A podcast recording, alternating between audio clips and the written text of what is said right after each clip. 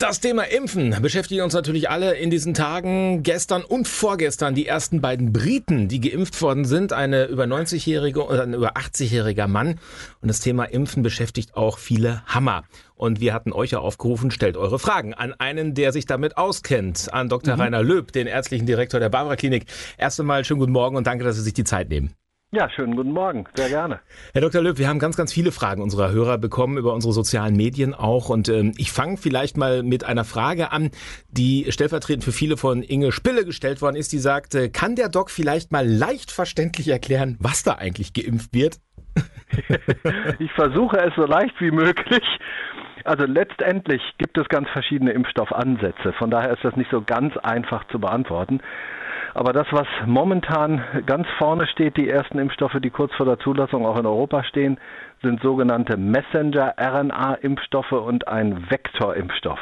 Ich gehe mal auf den Messenger-RNA-Impfstoff. Letztendlich ist es so, dass die RNA eine, äh, ein genetischer Code ist, einen genetischen Code enthält, die der dazu führt, dass im Körper Substanzen produziert werden. Ähm, diese Messenger-RNA heißt deshalb Messenger, weil sie sozusagen Überträger ist, Bote ist und in die Stellen an der Zelle geht, wo zum Beispiel Eiweiße produziert werden im Körper. Das ist ein ganz normaler Vorgang, der findet äh, zigtausendfach am, am Tag in den Zellen statt.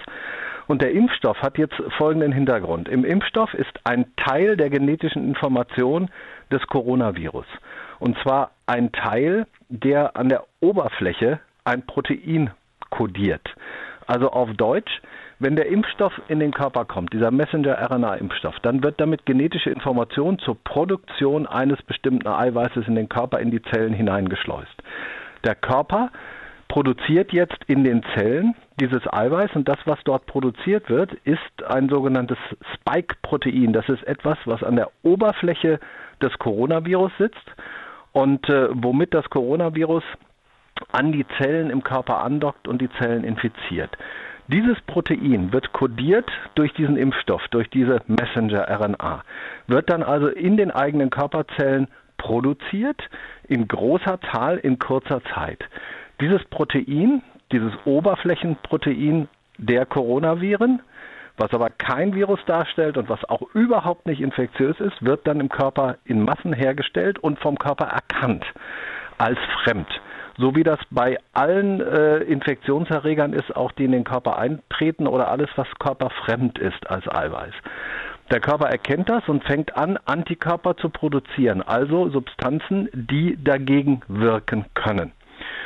Insofern bekommen wir mit diesem Impfstoff sehr schnell diese Antigene, diese Proteine, die der Körper als fremd erkennt. Wir sehr, bekommen sehr viel Antikörper produziert, die, die der Körper dagegen einsetzen kann und somit kann eine Infektion, die den Körper schädlich betrifft, äh, vermieden werden. Dennoch wissen wir, dass viele Hammer einfach total unsicher sind, was diesen neuen Impfstoff angeht.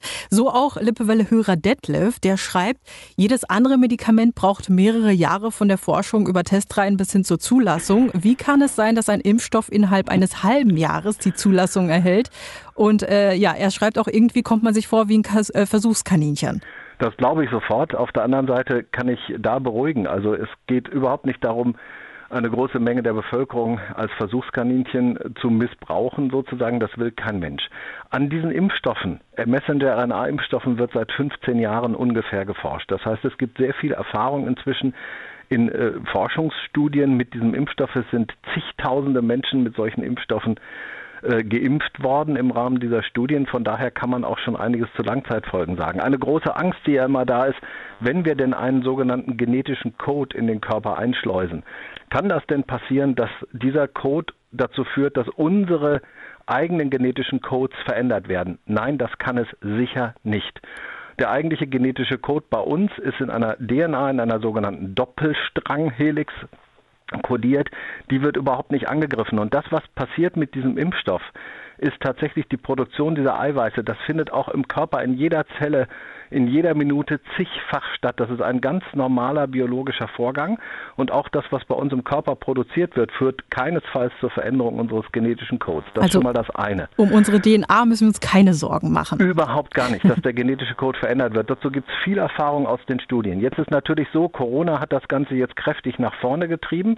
Man hat die Erkenntnisse aus diesen Studien genutzt, um einen spezifischen Impfstoff zu entwickeln. Das ist natürlich neu. Aber auch dazu kann man sagen, es wird auch keine Notfallzulassung geben wie in den USA oder in Großbritannien, sondern wenn der Impfstoff zugelassen wird, was wir erwarten gegen Ende dieses Monats, in Europa, dann ist das eine ganz normale, reguläre Impfstoffzulassung mit Prüfung aller Daten. Das, was jetzt deutlich schneller passiert, ist, dass die Studiendaten, so wie sie einlaufen, bereits an die Prüfstellen gegeben werden, sodass die Prüfung also stattfindet, während die Studie noch läuft. Sie wird aber dann, wenn entsprechend genügend Patienten in der Studie waren, dass sie abgeschlossen werden kann, erst zur Zulassung führen. Dann kommt die Frage von Frank, welche Menschen sollten denn eigentlich nicht geimpft werden wegen bekannten Nebenwirkungen oder Wechselwirkungen mit äh, Medikamenten? Gibt es sowas auch? Wahrscheinlich ist das nicht so. Also gerade bei diesem äh, speziellen Messenger-RNA-Impfstoff Messenger oder auch einem sogenannten Vektorimpfstoff, wo ein anderes Virus benutzt wird, das aber keinesfalls aktiv ist, äh, wird es aller Voraussicht nach keine großen Einschränkungen geben. Zu Nebenwirkungen vielleicht. Jede Impfung, die wir in den Muskel bekommen, und das sind klassischerweise alle Impfungen, führt unter Umständen zu gewissen Nebenwirkungen innerhalb der ersten Tage nach der Impfung. Und das sind klassische Reaktionen wie zum Beispiel eine Rötung, eine Schwellung an der Einstichstelle, Muskelschmerzen, manchmal auch Gliederschmerzen oder leichtes Fieber. Man fühlt sich schlapp über mehrere Tage. Das kennen viele auch von allen anderen Impfungen, die wir so bekommen. Das wird auch in diesem Fall so sein und ist auch in den Studien so, allerdings in einem relativ kleinen Prozentsatz wie bei Impfungen sonst auch und zeigt eigentlich nur, wenn man eine solche Impfreaktion hat, selbst leichtes Fieber, dass der Körper arbeitet. Der Körper muss ja diese Antikörper produzieren. Also ist es eigentlich ein gutes Zeichen, wenn man dann ein paar Tage flach liegt. Also da muss man dann durch.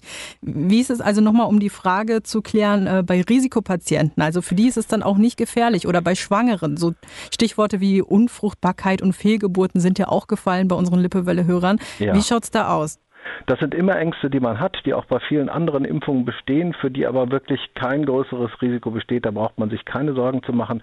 Gerade auch Schwangere werden zum Beispiel ja auch mit anderen Impfstoffen, zum Beispiel mit Influenza, problemlos geimpft, auch mit diesen Nebenwirkungen, die ich eben beschrieben habe. Aber da braucht man sich tatsächlich keine weiteren Sorgen zu machen. Und eben nochmal, äh, diese Impfstoffe, die jetzt eingesetzt werden, sind zwar relativ schnell in der Entwicklung der Zulassung, aber die Grundprinzipien sind seit vielen Jahren erforscht und Gerade Messenger-RNA ist wahrscheinlich einer der sichersten Impfstoffe, die wir je hatten.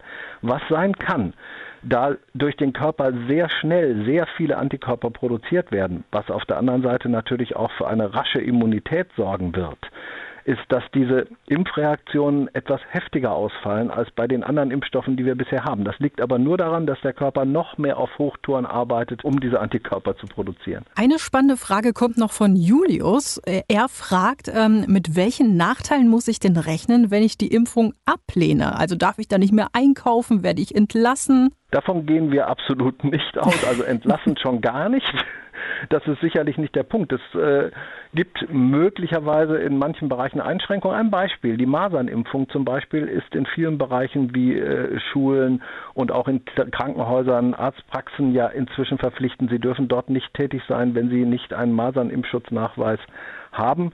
Ähm, und äh, das kann eben unter Umständen dazu führen, wenn Sie in einem Risikobereich arbeiten, dass Sie einen Impfschutz oder eine durchgemachte Infektion, also eine Immunität haben müssen, um dort arbeiten zu können, einfach aus Schutzgründen für alle. Aber äh, beim Einkaufen und und und im alltäglichen Leben sind derzeit auch keine Einschränkungen geplant. Das liegt aber natürlich auch daran, dass man sagt, wenn man geimpft ist, äh, hat man auch keine Sonderregelung. Das ist jetzt die andere Perspektive. Also eine Frage, die ja auch immer wieder auftaucht, ist, wenn ich denn geimpft bin, darf ich dann zum Einkaufen ohne Maske? Oder darf ich mich, wenn alle geimpft sind, auch in der Familie mit 30 Mann treffen und so weiter? Das wird so zunächst sicher auch nicht sein. Die Regelungen ähm, des Maskentragens, der Abstände, der Lüftung und so weiter werden auch für alle gelten, die geimpft sind, weil eins nicht klar ist bisher kann man vielleicht auch das Virus tragen, ohne daran krank zu werden, weil man geimpft ist, aber es vielleicht weitergeben.